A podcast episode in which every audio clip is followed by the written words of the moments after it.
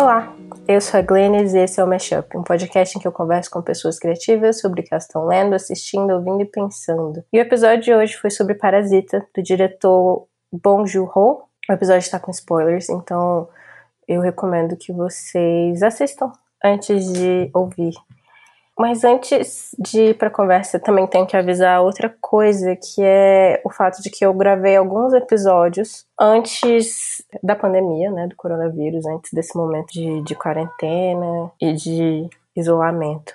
Então a gente não comenta sobre isso no episódio, mas alguns episódios vão estar assim também, é, do futuro, que a gente gravou antes da pandemia. Então, de certa forma, a gente vai estar tá falando sobre o mundo de um jeito que talvez não faça mais sentido. Mas é, talvez seja bom também para manter um pouco é, uma imagem. Uma imagem não, né? Tipo, uma, uma percepção assim de normalidade. É, não quero acrescentar, as pessoas estão falando de filmes de doenças e filmes apocalípticos nesse momento é, que, eu, que eu sei que pode ser né, um gatilho para muitas pessoas. E ao mesmo tempo eu sei também que diferentes pessoas reagem e precisam de estratégias e mecanismos diferentes para passar por esse tipo de situação. Então eu não queria falar, ah, façam isso ou nada do tipo, porque eu sei que cada um vai ter sua forma de lidar melhor com, com esse isolamento, com essas preocupações, com as famílias e as pessoas amadas, né? Então, eu acho que a minha dica é essa, né? Para cada um encontrar a sua forma de, de lidar melhor com isso, né? Então, se for assistindo mil séries, mil filmes, e, ou se for lendo sobre a pandemia e se informando mais, ou se for fazendo encontros virtuais todos os dias com os amigos, eu acho que todas as formas são válidas, não existe uma forma certa de como lidar com a situação.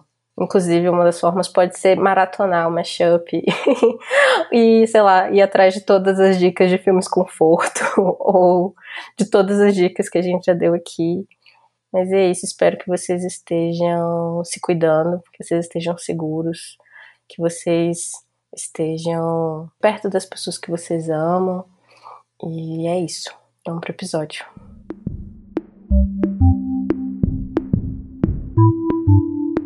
E aqui hoje no Mashup nós estamos com a Liliana Oliveira, que eu conheço como Lila. A Lila é artista e ilustradora. E é isso. Pode falar um oi, acrescentar alguma coisa que você quiser. Oi, Glennis. Obrigada por me receber. É isso mesmo, sou a Lila. Liliana só que consta na certidão. Geralmente ninguém me chama dessa forma. é, eu nem sabia que era esse, esse era seu nome, até eu, eu perguntar hoje como você queria ser apresentada. Sim, pode ser Lila. Tô gostando mais de Lila ultimamente. Justo. E hoje a gente vai conversar sobre o filme Parasita, do diretor sul-coreano Bong Joon-ho. E antes de a gente começar a nossa conversa, você podia dar uma sinopse do, do que, que é o filme para os nossos ouvintes? Ai, meu Deus. Com spoilers? tipo. Se tiver spoilers, eu coloco o aviso na introdução que tem spoilers mesmo. Se... Tá. Nossa, não tava preparado pra eu começar falando.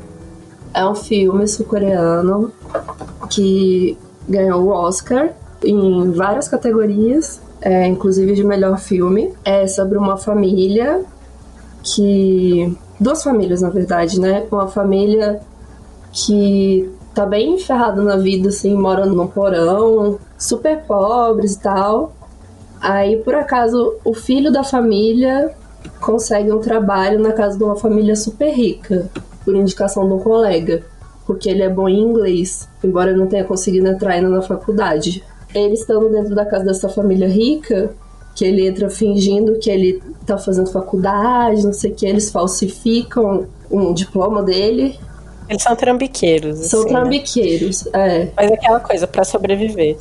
para sobreviver, isso. Aí ele consegue entrar na casa dessa família e aos poucos a família toda vai entrando na casa dessa família rica e trabalhando lá, né? Tudo na base dos trambiques. Sim. Aí, no início, é, assim, eles são pobres e tal, mas é engraçado as situações que estão acontecendo, mas acaba tendo reviravoltas e meio que até muda o, o gênero do filme, assim, no, do meio pro final. Sim. Deixa de ser aquela coisa meio comédia pastelão pra ficar momentos tensos. Acho que é isso. Sim, foi ótimo. E não teve spoilers. Ah, foi. e aí eu queria te perguntar por que, que você escolheu esse filme pra gente conversar hoje? O que, que ele te inspirou, te fez refletir e tal? Então, eu gostei muito do filme, porque realmente é um filme muito interessante, que prende bastante atenção e ao mesmo tempo faz você refletir bastante, sabe? Porque esses personagens principais, eles são super trambiqueiros, mas ao mesmo tempo você torce por eles. E a família rica, ela não é ruim, assim, mas ela é bem alienada, assim, na sua riqueza. Aí, às vezes, você, ao mesmo tempo, você fica assim. pelo privilégio ao mesmo tempo que você vê que, assim, a princípio são pessoas boas, você também fica assim, putz, por que que eu torço? Tipo, no fim das contas tá todo mundo vivendo a vida como lhes é apresentada, né? Tentando viver da melhor forma possível, boto fé. Aí fica esse questionamento, né? É, até eu vi que uma pessoa falando que era um filme sobre lutas de classes mas eu, eu acho que pode se dizer que sim, mas ao mesmo tempo eu acho que é tipo sobreviver no lugar que se está, com, com os privilégios que se tem ou que se não tem. E você, que você acha? Eu gostei muito do filme, eu acho que tem uma questão. É, eu acho que tem, sim, a questão de classe muito forte, mas o que eu acho interessante é que eu entendo isso que você falou de tipo, ah, eles estão só vivendo e tentando viver da melhor forma possível e tal. Mas é uma parada que até a mãe, a mãe da família pobre fala uma hora, tipo, ah, ela é tão. É, eles estão falando sobre como a, a patroa é legal, né? Ela é gentil. E aí ela fala, ah, é, ela é gentil e tem dinheiro. E ela fala, não, ela é gentil porque ela tem dinheiro. Então é, é tipo, é muito fácil ser uma pessoa boa e, e não tá nesses trambiques que nem eles estão quando você tá nesse, nessa posição de privilégio, assim. Sim. E aí tem a, a, a, grande ironia né, do nome do filme, que primeiro parece que essa família está parasitando a família rica, né? Porque eles encontram uma forma de entrar na casa e aí estão sugando de alguma forma o dinheiro deles a, a, partir desses trambiques deles. Só que na verdade, no final das contas, a gente percebe que os grandes parasitas da história, né, são a família rica no sentido de que eles têm muito mais recursos do que eles precisam para sobreviver e eles não têm noção do, do, lugar que eles ocupam no mundo, assim, de como as outras pessoas são afetadas por esse excesso de abundância deles, né? Uhum. Tipo, é, eu acho que eles não percebem que existe outras coisas além do umbigo deles, né? Mas ao mesmo tempo, eu fico pensando assim, essa coisa que a mãe da família pobre fala de a mulher é rica, é gentil porque é rica. Porque assim, tudo bem, tem isso, eu acho que pode ser mais fácil ser gentil quando se é rico, mas a verdade é que nem sempre se é gentil porque se tem recursos e privilégios, né? Até a gente vê muito isso né, entre os nossos políticos, né, que falta, falta gentileza mesmo com todos os privilégios. Mas realmente, eu acho, é, vou falar uma experiência minha. Eu morei no Rio, usava o transporte público, assim, eu sinto falta de lá, era muito bom ter o transporte público e tal, mas assim, o que mais me estressava no Rio não era o que se fala na televisão assim, de violência e tal, era o trânsito. E eu ficava tão estressada com isso. E eu não dirigia, era tipo de. Esse, esse percurso que eu ficava uma hora no ônibus, às vezes três horas no ônibus se eu fosse no centro. E eu percebo que, pelo menos lá, assim, as pessoas ao meu redor, eu sentia que elas eram muito mais estressadas também. Sim. Do que aqui em Brasília, por exemplo. E essa questão, né, da, de, desse privilégio, digamos, né, acabar deixando a gente mais estressado e mais né, eu virei uma pessoa barraqueira lá. por, incrível que pareça, quem me conhece nunca imaginaria, porque era estressante mesmo. E, e passei a entender um pouco porque que as pessoas de lá são notoriamente, digamos, um pouco mais exaltadas em algumas coisas. é, no geral, né? Não dá pra Pra generalizar. É, mas geral, com é certeza. é generalizar, né? Mas... é. ah. Mas não dá para aplicar para, to para todo mundo. Gente, é. Justamente, a gente tá generalizando. Não. Sim. É, não, exatamente. Eu acho que ser educado, ser gentil, não ser trambiqueiro, essa oportunidade, né? É um privilégio. Isso não quer dizer que você vai usar essa oportunidade e vai ser gentil de fato. Mas é muito mais fácil, certamente. Se você tá, tem essas condições. Então, se você é, no caso dessa mulher, ela não trabalha fora de casa, né? Ela, ela toma conta das crianças, mas ela tem ali uma governanta que toma conta das questões domésticas, ela tem professores particulares que ela leva para tomar conta da educação dos filhos. Ela não é uma pessoa que tem tanta coisa para fazer, assim, embora ela realmente faça ali um trabalho é, emocional e ela faça o trabalho de, de lidar com os empregados, porque o, o marido dela, né, é, não se dá o trabalho de fazer isso. Sim, porque ele é um homem de negócios, né? Tipo, um cara. É, isso é muito baixo para ele, para ele se importar. Mas enfim. Inclusive, ele meio que tem ela para isso, né? Para resolver esse lado da casa, Sim.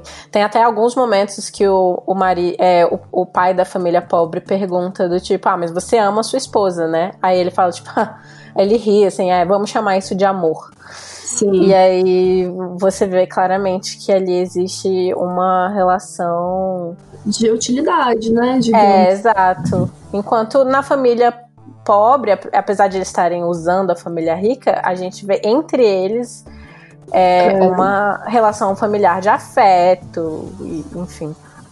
Isso, verdade. E outra coisa que eu acho interessante no que você falou é como é, você comentou que a gente torce pela família pobre. É, e eu acho que isso tem muito a ver com o fato de, de eles serem protagonistas e nós entendermos de onde eles estão vindo. Uhum. Porque isso é, é natural, assim, quando a gente está assistindo um, assistindo ou lendo, ou acompanhando uma narrativa, é natural que a gente queira que as pessoas que a gente está acompanhando se deem bem. Mesmo que se a gente estivesse vendo essa história pela perspectiva de outros personagens, a gente não torceria por eles só por isso, assim. Uhum, é. Tanto que em determinado momento a gente.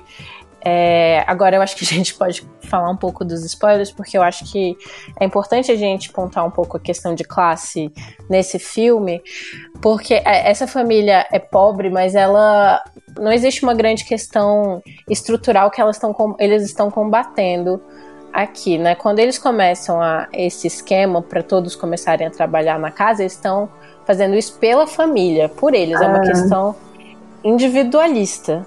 Então, Sim. tipo, eles estão nessa situação por uma questão estrutural de pobreza, mas eles não estão encarando esse problema dessa forma. Eles estão tentando sobreviver da melhor forma possível assim.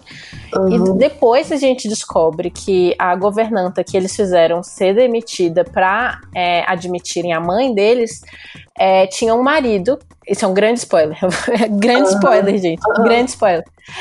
É, então, se vocês não assistiram e vocês gostam, não gostam de spoilers, assistam o filme antes de continuar o episódio. Assistam porque é bem surpreendente, assim. Pelo menos eu achei. Ela tem um marido que vive em um, uma espécie de bunker, né? é um bunker secreto que a família não sabe que existe lá. E ele tem muitas dívidas. Então, se ele sair de lá, vão os agiotas vão encontrá-lo e, enfim, matá-lo ou o que seja. Então, ele está preso dentro dessa casa por conta disso. Então, a gente tem ali outros personagens que estão nessa situação de miséria, de extrema pobreza, com muitas dificuldades. E embora existam alguns momentos que, tipo, é de preocupação, é, a própria mulher fala, é, irmã, tipo, a gente tá tipo, no mesmo barco, na mesma situação, somos duas trabalhadoras, de certa forma, a ex-governanta tenta apelar para esse sentido, mas eles não aceitam, eles estão ali por eles mesmos, assim. E eu acho que isso é, inclusive, uma marca do cinema do Bong Joon-ho, porque nos outros filmes que eu vi dele também, por exemplo, o Okja, que tem na Netflix, que é um filme um original da Netflix, se não me engano, é, tem uma questão de direitos animais, né? É a história desse animal, que é que, que chama Oksha, que está sendo cuidado por uma menina a menina toma conta desse animal por tipo 10 anos e eles ficam muito afeiçoados um pelo outro, né? E vem um grande conglomerado dos Estados Unidos para levar a Oksha para Nova York e ela decide salvar a Oksha. Uhum. Só que a questão é que esse animal que foi criado como é, foi criado em laboratório é tipo tipo um Chester, né? O Chester é, é tipo aquele animal que é criado para ser comido. Então tem toda uma questão de direitos dos animais mesmo, de questão da, da grande indústria e tem grupos de, de defesa dos animais que estão lutando por, por, esses bichos. Mas a questão é que ela, como protagonista, a, a, eu acho que o nome dela é Mija, Mirra, Mija, não sei como. em, em português corrido mas enfim. A questão dela não é direitos animais. Ela quer especificamente salvar a Oksha. O, o bichinho dela. O bichinho dela. Entendi. Sempre essa questão do individual paralela a uma questão mas eu não acho que ele está falando que a questão individual é mais importante, porque apesar de ele trazer essas histórias individuais, ele mostra as questões estruturais também. Isso eu sinto muito no, no Parasita. Então, tipo, eu acho que a grande tragédia do Parasita também, assim, né? Além né, de, dos acontecimentos de fato, é essa falta de empatia de classe, de consciência de classe, de entender que não é uma questão só, né, de uma família versus outra, é uma questão de, de uma luta muito maior que essa. Uhum. E ao mesmo tempo eu entendo que eles estão ali lutando pela própria sobrevivência, né? É, tipo, os ricos querendo se manter naquela sua posição maravilhosa, né? Tudo perfeito, e os pobres tentando sair da sua pobreza, né? Melhorar. Custa, custa quem custar. É, e é tipo, é até difícil exigir, ah, vocês têm que pensar em, nas outras pessoas que estão na mesma situação que vocês para mudar isso. Porque, tipo, como eles sequer vão pensar nisso quando eles eles estão, sabe? Sim, mas eles fazem as coisas bem, bem escrotas também, né? Sim, com certeza. o, o, falsificar o diploma é a coisa mais, mais básica de boa. Diante de todo o resto que eles fazem. Não, assim, até porque né, tem uma questão aí também de, de, de, classe quando a gente fala de educação. Então, quem consegue ir para uma universidade, né? Primeiro que eu não sei como as universidades são na, na, na, Coreia do Sul, mas se as melhores forem privadas, aí já tem essa questão. Tipo, você precisa ter dinheiro para poder entrar na universidade. Se você é de classe baixa, você provavelmente vai ter que trabalhar e estudar, mesmo que a universidade seja de graça. E quanto mais isso dificulta o seu acesso à educação, né? Então, são várias questões, assim, que entram aí. Né? É, até, tipo, o menino é super bom em inglês, o, o colega dele fala que ele é melhor do que qualquer colega dele da faculdade e tal, por isso que ele tá indicando, e pela confiança também, né, que ele tá apaixonado pela garota. E a irmã da família pobre, ela é super talentosa também no Photoshop, né, uma artista, Exato. só que também eu acho muito engraçado que, apesar de eles serem, entre aspas, trambiqueiros, todos eles são extremamente competentes, na verdade, no que eles vão lá fazer. Sim, eles só precisam de uma chance, né? Eles só precisavam dar oportunidade. Mas o, o, o, pai mesmo é um ótimo motorista. Tipo assim. É... A menina é muito foda. Tipo, é uma artista foda. Sim ou, ou, ou, atriz até, né? Porque ela convence a menina, a, a mãe da família rica, que ela é arte terapeuta, baseada em alguma coisa que ela viu na internet. Mas ela realmente faz o menino ficar calmo. Ela, ela realmente, tipo, ensina ele coisas. Apesar de, de eles conseguirem essa oportunidade por meios escusos, eles realmente fazem o trabalho todo. Tipo, quando eles vão ficam na casa lá enquanto a família viaja, eles conseguem, e quando eles descobrem que a família vai chegar, eles conseguem, tipo, limpar tudo e fazer jantar e apresentar tudo como se estivesse normal, saca? ah. Tipo, não é uma coisa. ah, é, assim, né? Eu, eu, acho essa cena mais parasitas, assim, que mais Ah, é foda. Porque nessa hora. A gente já pulou pra essa parte? Ou. Sei lá. Qual? Essa parte que, do final, que eles estão aproveitando a casa dos ricos e tal. Porque nessa parte que eu fico assim, meu Deus, vai acontecer alguma coisa terrível. A família rica tá vendo eles na câmera de segurança, eles estão ferrados. Uhum. É, pra mim já ia dar tudo errado nesse momento. Uhum. Mas não. Só não... que é muito pior. É, é muito mais. Muito mais interessante e pior. Essa parte, e é isso que eu gosto também do cinema do Bong Joon-ho, que ele, ele realmente subverte as nossas expectativas, né? E aí o, acaba, eu acho que, né, existem dois conflitos assim no filme. E aí tem um mais explícito, que é o conflito entre essas duas famílias pobres que estão tentando parasitar de certa forma essa mesma família rica, que aí é uma coisa eles brigam fisicamente ali, né, de fato. E é os dois estão lutando pela oportunidade de ter um emprego, basicamente, com essa família que tem dinheiro. Uhum.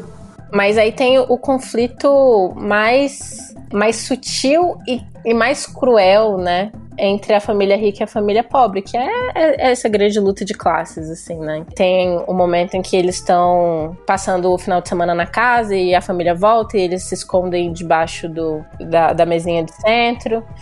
E aí eles ouvem eles falando do cheiro deles, esse, esse, cheiro de gente, é o cheiro que a gente sente no metrô. E aí eles falam, tipo, ai, eu não sei quanto tempo tem que eu não vou no metrô. Tipo, não é algo pessoal, né? É tipo gente, pobre fede, basicamente, né? Mas imagina, imagina até porque eles moram num porão. É, não sei que condições que eles têm de higiene lá. É, e mesmo que tenha, a roupa não deve secar direito. Agora os outros lá devem ter uma máquina de lavar com secadora, acesso aos melhores produtos. Então não tem esse problema. É arejado, não tá apinhado de gente. É, pode usar uma roupa por pouco tempo, trocar, que nem todo mundo tem essa condição. E, então tem esses, é, esses dois grandes conflitos, eu vejo. E, e aí, pai, no final do filme, ele né, matar o outro pai da família rica naquele momento. É engraçado porque parece até os, as notícias dos jornais, eles não entendem a, a motivação, né? Sim. Porque estão pensando de forma mais mais individual mesmo, do tipo, ah, o que que essa pessoa fez com essa pra... e não é uma questão individual, né? É uma questão que ultrapassa isso tudo. É uma questão de você tem condição de levar seu filho agora correndo pro, pro hospital, vai ficar tudo bem, minha filha tá aqui segurando o chão e vai morrer. É, mas também é verdade. Porque ela não vai ter o mesmo acesso a verdade é que o pai da família rica não sabia que a menina era filha dele, né? É uma coisa que. Exato, mas é justamente isso que, que eu tô falando. Tipo, é uma questão estrutural, não é uma questão individual ali. Eu não acho que eles têm problemas de fato com aquela família por coisas que eles fizeram. Assim, é, é o status social que cada um ocupa no mundo e que, como eles nunca vão poder estar em paz de fato, assim. Só de forma passivo-agressiva mesmo. Esse tá sendo um grande episódio anticapitalista. Mas é isso. E eu acho que para mim o que é muito triste sobre o final desse filme, além, né, de, de ter essas mortes e do, do pai ficar preso no bunker da, da casa e tal, é que o menino, ele, o que é de certa forma o protagonista, né, que é o filho da família pobre, uhum. E eu acho muito triste a, a, forma como ele vê como ele pode sair da situação. E é, vou ficar muito rico e comprar a casa pra, salvar meu pai, sabe? É mais uma vez volta para essas questões individuais, né? E de não entender que, que é, é, é uma tragédia muito maior, assim. E, e, ao mesmo tempo eu acho muito real. Eu acho muito real. Eu acho que é assim que as pessoas vão perceber mesmo o mundo, né? Tipo, eu tenho que cuidar de mim e dar um jeito de melhorar minha vida, assim. Ainda mais quando tá numa situação tão ruim, né? Apesar que também quando a pessoa já tá numa situação boa, ela já, digamos, não precisa mais, né? Ficar, olhar pelos outros. Apesar que precisa, né? Aquelas. Hum, precisa, precisa. A gente tá vivendo num, momento em que. Eu acho que eu mencionei algumas vezes a, a palavra individualista para me referir a eles se preocuparem não com eles mesmos, mas só com a própria família. E eu acho que isso é uma forma muito, muito triste, muito cruel que o capitalismo conseguiu de fazer as pessoas acharem que elas estão se preocupando umas com as outras, quando na verdade elas só estão se preocupando com o próprio sangue, assim. Sim. Com outras pessoas que são da mesma tipo, da mesma família mesmo. E como se isso fosse se, se preocupar com os outros, né? E não se constrói, assim, um senso de comunidade, de, né, de, de vizinhança, enfim. Sim. É, porque se tivesse também, talvez não teria essa extrema pobreza que causa essa violência, né? Exato. É, mas ao mesmo tempo ainda tem alguns resquícios de, de uma preocupação. Assim, eles ficam preocupados com outra família. Eles ficam tipo. Né, o que, que, a outra família que tá presa no bunker, né? Ah, eles estão bem, a gente tem que ir lá levar comida para eles, não sei o quê. Hum. Tipo. E eu acho curioso também que quando a família é descoberta pela antiga governanta que eles eram trambiqueiros e que eles agora podem, né, falar para outra família e que eles estão tipo, com poder, assim, ela começa a brincar com o marido e ela finge ser, tipo, uma âncora de um jornal norte-coreano. O que eu acho muito engraçado. Tem, tem esse momento. Eles estão, tipo, o, a família protagonista, entre aspas, tá ali do lado com as mãos para cima e eles estão, tipo, no sofá e fazendo brincadeiras e fingindo que são ditadores norte-coreanos. Nossa Senhora. Então, o filme traz, assim, várias camadas sobre essa questão de classe e como as coisas são, são bem complexas, né?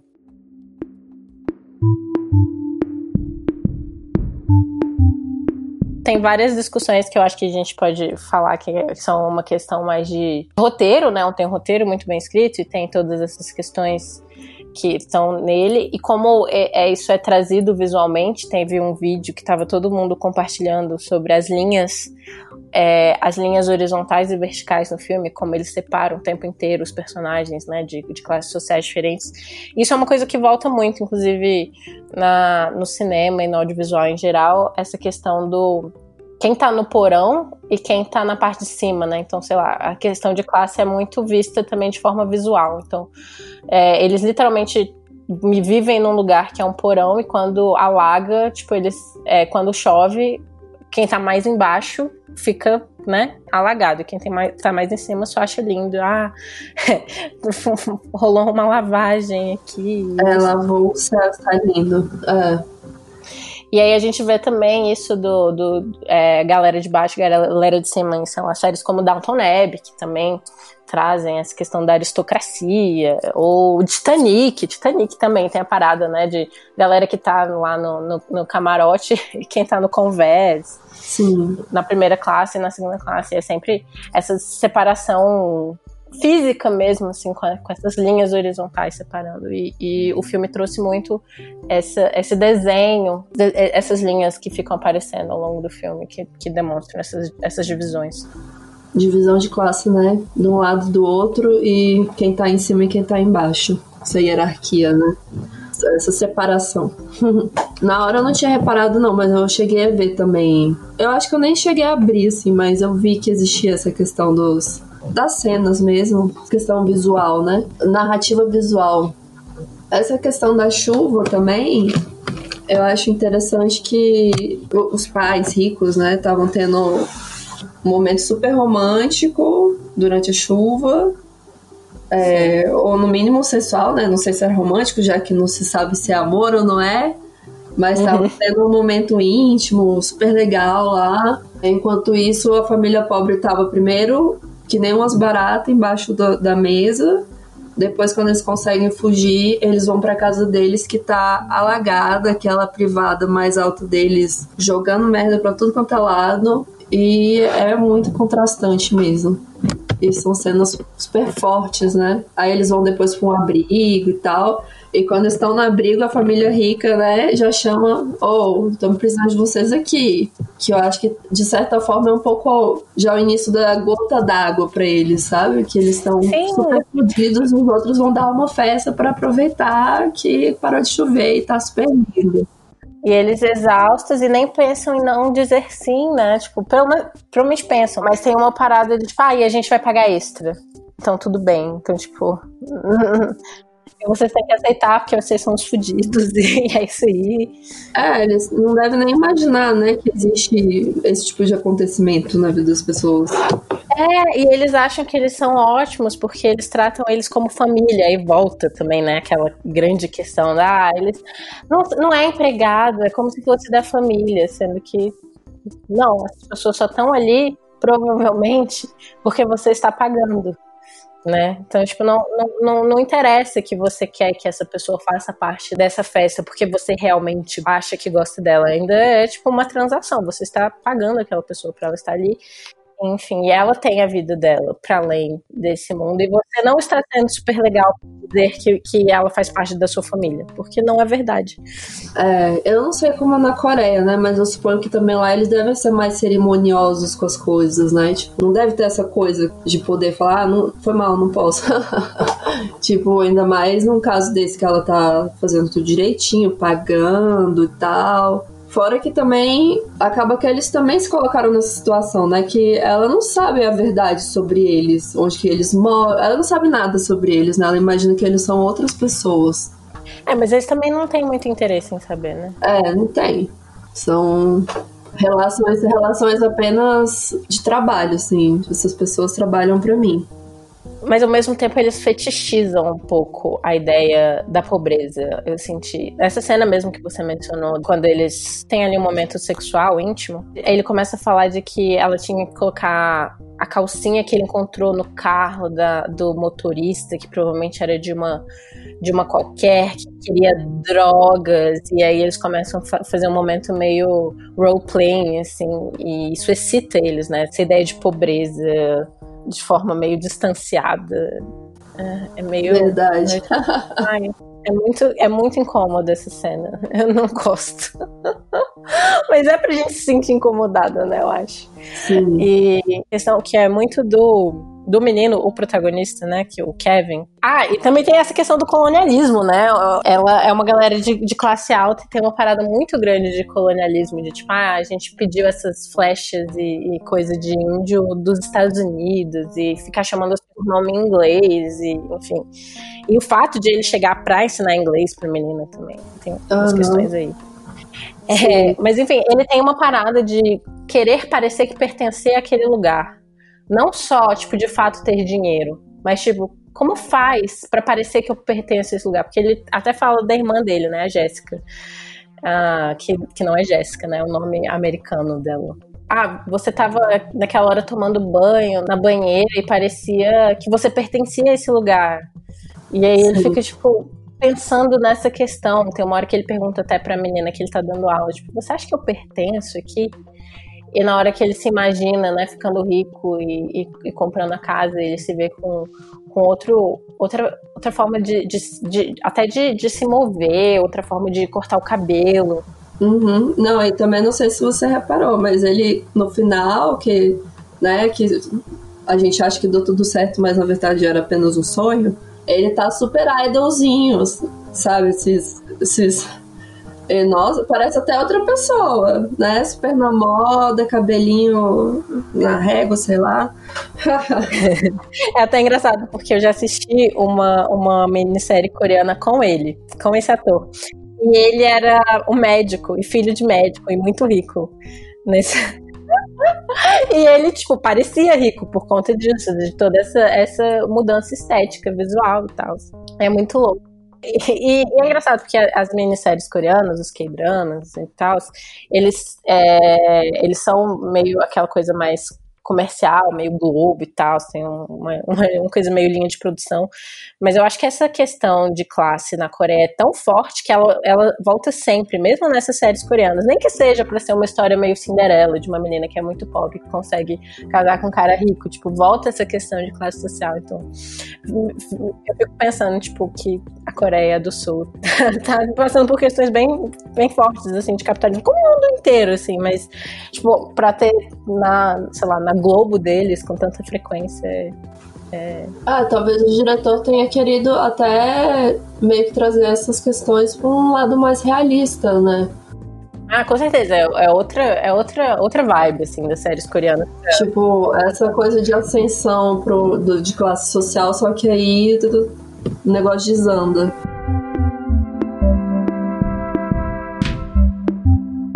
Eu queria te perguntar uma coisa, eu não sei se isso é uma questão no filme, mas você reparou que aquele menino, o Kevin, quando ele vai dar aula, ele pega na mão da menina, assim, para mim parece uma coisa super não profissional. e a, a, a, mãe, ela gosta porque ele, sei lá, parece que dá uma dura nela. Pra mim, eu não sei como é na Coreia, assim, se as pessoas são mais abertas ou não, porque a gente. Eu fico imaginando que no Oriente é um pouco mais, né? Até como o pai da família fala, tipo, tem uma linha entre as pessoas, ainda mais de classes sociais diferentes e tal. Você acha que a mãe dá uma fetichizada nesse negócio dele pegar na mão dela e, tipo, não, você tem que controlar, não sei o que. Eu... Porque também, com relação ao outro professor, eu tinha a sensação de que tinha alguma coisa estranha, assim. Que ela falava assim, ele é um. Ah, sim, porque claramente existia ali. Existia o interesse dele pela menina e claramente existia o interesse da mãe por ele, assim, né? Tipo, ah, então eu não, não viajei, não, né? Eu acho que não, mas eu acho que essa cena, a princípio, foi esquisito. E depois ele. Eu acho que foi uma forma dele. Foi assim que eu interpretei, pelo menos, e eu não, não sou expert, não sou, não tenho origem, origem asiática, não, não estudo, só assisto muitos filmes. Ah, ainda mais que provavelmente cada país deve ter alguma coisa diferente, né? Então... É. Mas a minha impressão é que contato físico não é uma coisa muito comum. Uhum. Então, isso surpreendeu, mas como ele mudou aquilo para ser um tipo, estou sentindo o seu batimento cardíaco para ver se você está. Enfim, ele subverte, né, esse esse toque como algo clínico. Então, eles deixam passar. E, tem uma, e, e volta para essa questão de aparência, né? Tipo, ah, se for uma, uma questão médica, uma questão profissional, tudo bem. É, porque pra mim teve uma coisa meio, digamos, erótica, assim, claro, né? Pra gente é uma besteira, mas assim, tipo, ah, a mãe gostou justamente porque ele foi desse jeito e ela viu isso. E eu suponho que a menina se apaixonou por ele também, meio por isso, né? Essas, essas graças que ele faz. Sim, eu sinto isso também.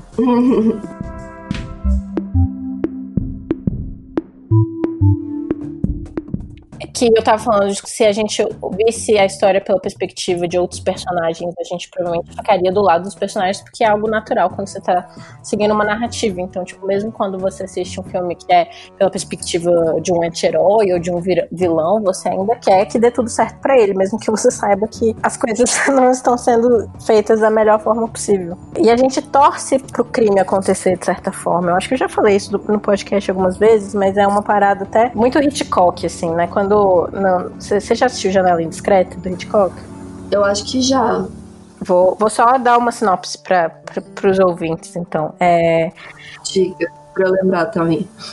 É um fotógrafo que é interpretado pelo James Stewart e ele quebra a perna, então ele fica preso dentro de casa. E da casa dele ele consegue ver o prédio da frente.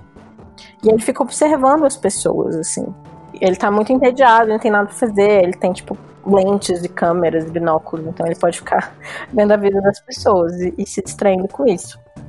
Em determinado momento, ele começa a achar que o, um cara da casa da frente matou a esposa. E, tipo, ele não tem nenhuma prova muito sólida mas ele começa a compartilhar isso com a namorada dele, que é interpretada pela Grace Kelly e tal. E ela fala, tipo, não, isso não aconteceu. E, e a gente sente que ele tá torcendo para que aquilo tenha acontecido de certa forma. Apesar de ser um crime horrível, né? Tipo, o marido matar a esposa, é uma forma de ele, de ele ter algum tipo de entretenimento, de ter um conflito ali para ele poder ter um momento de, de catarse e tal. E, e, ele funciona, né, como um alter ego do próprio espectador na sala de cinema. Então, quando a gente está assistindo um filme, a gente geralmente está vendo ali uma história pessoas vivendo e tal, mas a gente espera que em determinado momento haja um conflito que precise ser resolvido. Então, de certa forma, a gente quer é, ver o circo pegar fogo, né? Então, eu acho que é, que é natural que a gente queira que os protagonistas dos filmes é, a gente torça por eles. E nesse caso, eu não me sinto mal, porque eu sinto realmente que eles estão numa situação muito merda e que eles estão fazendo o melhor possível para viver bem e tal. Mas ao mesmo tempo, eu preciso dessa consciência de que eles não são pessoas perfeitas e não são melhores que os outros personagens, porque quando eu imagino essa história contada pela perspectiva da outra governanta e do marido dela, que também tem uma questão de classe social é, muito forte ali, porque eles também são de classe baixa, eles têm muitas dívidas. Então eu, eu tenho que sentir essa simpatia por ela por isso, né? Mas que vem por essa consciência que eu tenho que ter. É um trabalho ativo que eu preciso fazer como espectadora. Não é um trabalho que eu conseguiria fazer de forma passiva. Tipo, quando eu tava assistindo o filme pela primeira vez, eu só queria que eles se ferrassem, porque eu queria que a família, a família dos protagonistas se dessem bem, sabe? Entende? Eu, eu acho que eu, eu não, não me senti tão assim, não. Eu acho que o, o filme faz a gente gostar muito deles. Né? Entender, tipo, ah, eu, até era o que eu queria falar bem no começo. Eu, se não me engano, a primeira cena do filme, praticamente, é um cara mijando na janela deles. Então você já começa vendo o quão fodido que eles são e que, que bosta de vida, né? Então você cria muita empatia por eles. Mas eu sentia muito assim, meu Deus, vocês são muito loucos, vocês estão fazendo muita merda e vai dar ruim, puta que pariu. Sabe? Eu não, eu tava tipo, vai mesmo, é, se aproveita dessa galera, eles têm muito dinheiro, tipo, não vai fazer diferença para eles. Não, assim, é porque se fosse só se aproveitar da galera, tipo, dá seu jeito e entra nessa casa, tá? Mas é porque eles prejudicam muitos outros funcionários também, sabe? Exato. Estão na mesma exato. situação. E, tipo assim, não estão nem aí também, tipo, foda-se essa galera, né? É... Mas é, é, justamente isso, né? Porque volta para aquela questão do individualismo. Pra mim, pouco é meu pirão primeiro. Que, Exato. Mas, né? É, mas eles têm alguns momentos, assim, que eles perguntam: será que ele conseguiu outro emprego depois de sair daqui? O motorista, né? Que eles, que eles fazem ser demitido e tal. E eles sentem a obrigação de deixar a governanta entrar, por exemplo, quando ela vai lá. Porque eles se sentem mal de alguma forma, sabe? É, eu não sei, assim. Eu, eu não acho que a família rica é, assim, perfeita, sem defeitos.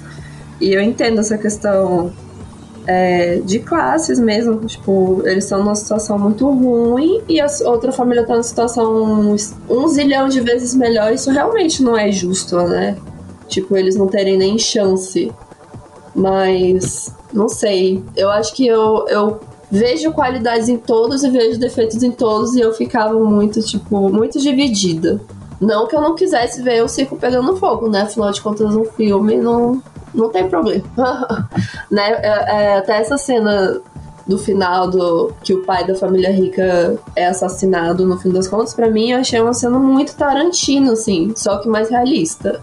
Em que sentido? Que, que você quer ver, assim, aquela coisa muito sangue pra todo lado, sabe? Tipo, é. espeto de churrasco com churrasco e tudo enfiado na barriga do cara. Uhum. Eu não vou mentir que é, um, é, é catártico. De certa forma, estético, né? É, é catártico e é uma estética que é bom você ver no cinema. Eu gosto de Tarantino, eu gosto de ver essa violência no cinema, né?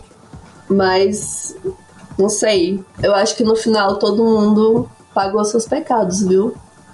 É. Todas as famílias que eu acho que a, o que eu penso é que é justamente esse ciclo da pobreza e da riqueza e do capitalismo. Aquela história, né, do quando a educação não é libertadora, o, o sonho do oprimido é ser o opressor. Exato. Eles não queriam melhorar a sociedade, eles queriam roubar a casa do cara rico, eles queriam ser aquelas pessoas. Sim.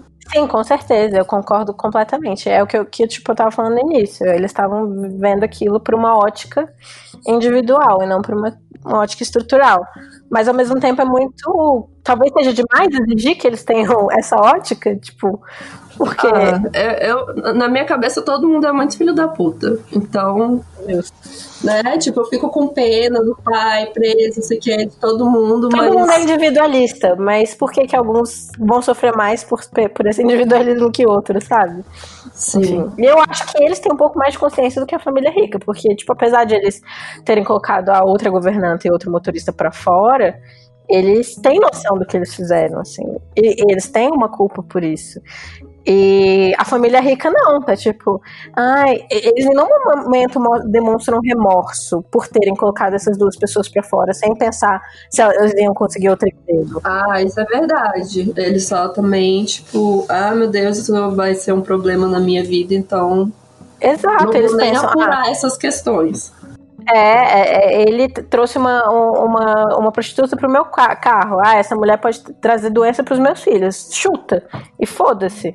Uma mulher que trabalhou lá por anos, pr- praticamente criou os filho, o filho mais novo. Sim. Então, assim- E ela era empregada já desde o do dono anterior da casa e tal. Essa história que ela tinha desde sempre na família não vale nada. Né? O que importa é proteger a minha família também. Exato. Volta pra mesma coisa. Acho que a gente vai acaba sempre voltando para as questões de classe nesse filme. Porque são muito, muito interessantes. Eu gosto do fato de. Porque, tipo, eu acho que esse é meio utópico, idealista, se eles fossem. Assim, se eles fossem ativistas políticos, estivessem engajados num movimento socialista, ia fazer sentido, mas não era essa a história. Então, não, tipo, não, não é. então, eu gosto do fato de ele mostrar que é uma questão estrutural, mas mostrar que eles não veem isso de forma estrutural. Eu acho que faz mais sentido. assim. E, eu, e, e ao mesmo tempo é uma grande tragédia e é uma grande tristeza também. Assim. Não, eu acho que é maravilhoso, assim, porque expõe totalmente o sistema que a gente vive. De uma forma muito interessante e que faz a gente se entreter. É. E ao Sim. mesmo tempo questionar, né? Co- Como que, como que a gente mesmo se coloca no mundo. A outra coisa que eu queria falar é essa questão dos prêmios, sabe? Que pra mim é muito emocionante ver um filme desse ganhar o Oscar. Cara, eu acho que a última vez que eu fiquei emocionada que um filme que não era do, do circuito, assim, que era pra ganhar e ganhou, foi o Moonlight. E desde então eu tô, eu tô. Tem um tempo que eu tô meio blasé, assim, em relação ao Oscar. Que eu tô Aham. meio. É meio Bong Joon-ho, porque o Bong Joon-ho falou, tipo, ah, o Oscar é uma parada tão, tão local, é tão Estados Unidos, e tipo. Sim. E aquela parada volta pra coisa do colonialismo, né, gente? Pois é, mas é que pra mim é muito interessante ganhar o Oscar de melhor filme, sabe? Sim. Junto com outros filmes. Que assim, Sim, é, porque eu, tem uma parada meio do- dos Estados Unidos acharem que eles são o centro do universo, etc. E qualquer coisa que não sai de lá, eles, enfim, tem inglês, que, enfim. Mas, ao mesmo tempo, eu fico tipo, a gente precisa dessa validação não. ou a gente tem que desmantelar ela, saca? Não precisa. Mas ao mesmo tempo eu acho muito interessante, sabe? Sim, não, eu, acho que é uma questão a ser discutida. Eu escrevi um pouco sobre isso na época do Oscar do La La Land e do Moonlight. Porque é uma questão, assim, né? Tipo, querendo ou não, essa validação vai fazer com que mais, mais pessoas vão assistir Parasita, e isso é bom. Sim. E por isso que ainda tá no cinema por aqui, né?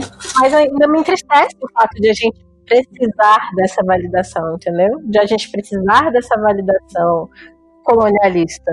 É um problema, então acho que é uma coisa a se discutir.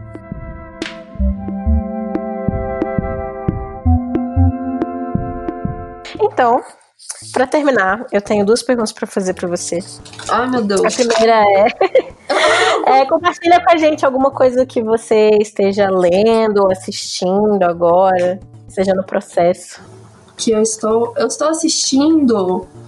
Olha que bizarro. eu estou assistindo a Kiki. Porque eu vi até assim, faltando uns 15 minutos, aí eu tava meio com sono, deu pause, assim. E foi um filme que eu vi você falando a respeito. E que uma, uma outra amiga minha adora também. Ai, é perfeito. É, serviço, serviços de entrega de Kiki, né? Eu adoro Aham. o Miyazaki, ele é muito bom. Muito Ah. bom. Eu lembro direitinho, a primeira vez que eu vi meu amigo Totoro.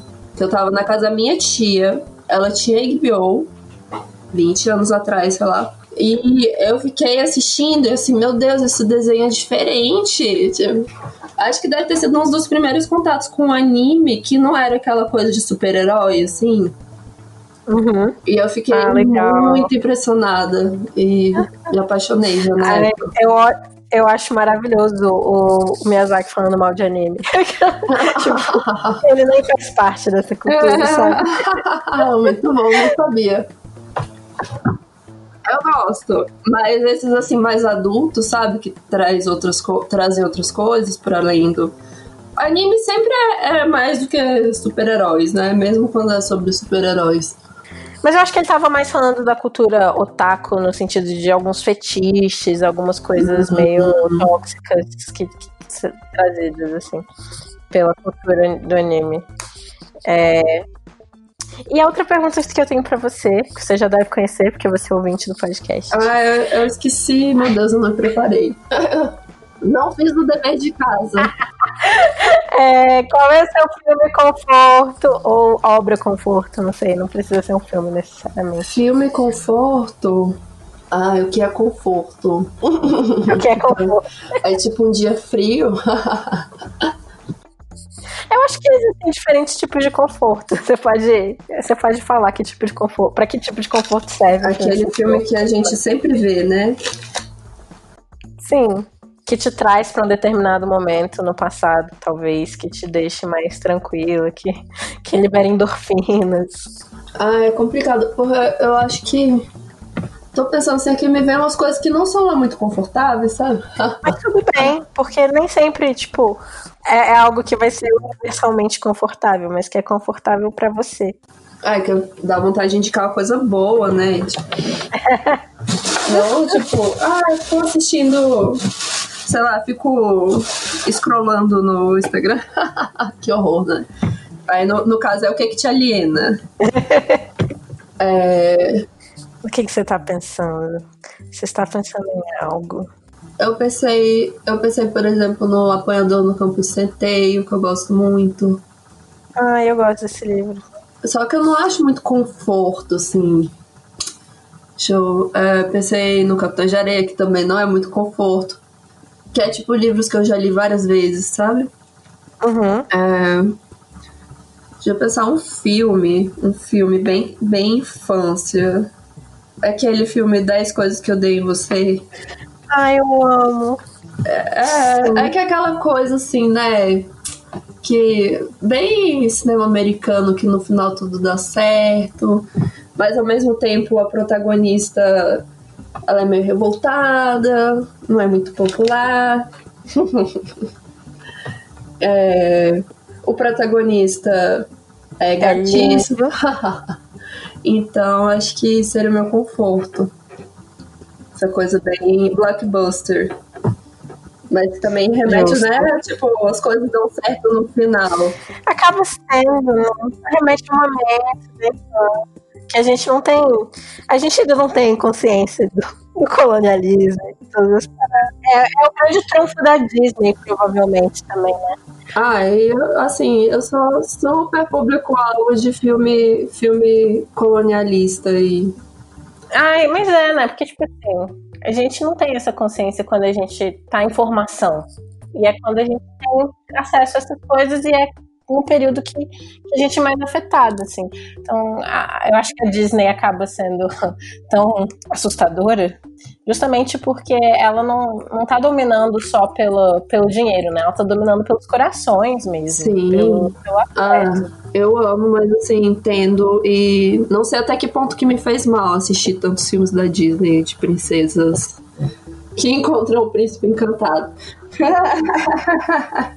É, mas é isso, então. Muito obrigada pela participação. Adorei conversar sobre esse filme com você. Obrigada a você. Eu também adorei.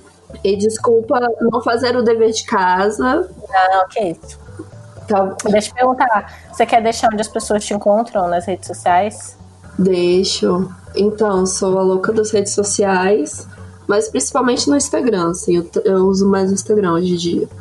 É, o meu pessoal é lila.oliveira. O meu de ilustração é Alegrias Ilustradas, no plural. E agora eu tô com um projeto de, de zines e poesias que chama Poesines. Tu, tudo no Instagram. Ah, legal. Vou colocar tudo no, no post, então. Obrigada, viu? Obrigada, adorei. Uhum, também.